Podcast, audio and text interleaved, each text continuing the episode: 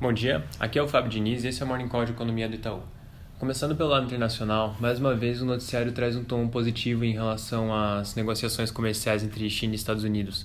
O presidente Trump voltou a, a reforçar que as negociações têm transcorrido bastante bem e a, e a China sinalizou a retirada de algumas tarifas sobre importação. Então, isso é um gesto bastante positivo também e na direção de, de um acordo. Então, a gente continua otimista que eles devem, de fato, finalizar essas negociações da primeira fase até o prazo do dia 15 de dezembro.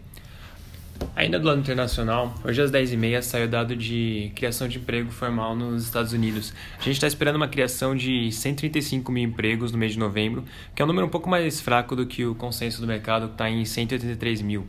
Vale lembrar que esse dado, como a gente já vem reforçando nos últimos meses, é bastante importante porque ele também fornece um, um pulso em relação à política monetária. Então, relembrando, né, a dinâmica é que números muito fracos na geração de emprego são negativos porque trazem uma preocupação com uma fraqueza na economia americana. Mas por outro lado, números muito fortes também, também não são positivos porque fazem o mercado acreditar que o Banco Central vai precisar cortar menos os juros. Então, o ponto ideal é algo intermediário ao redor ou um pouquinho mais baixo do que 150 mil.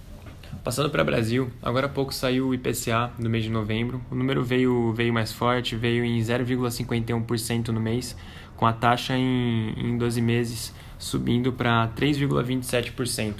Uh, vale reforçar que esse número foi bastante influenciado pelo aumento recente nos preços da carne, tá? Então a gente entende que esse é uma, essa é uma pressão temporária deve se dissipar para os próximos meses.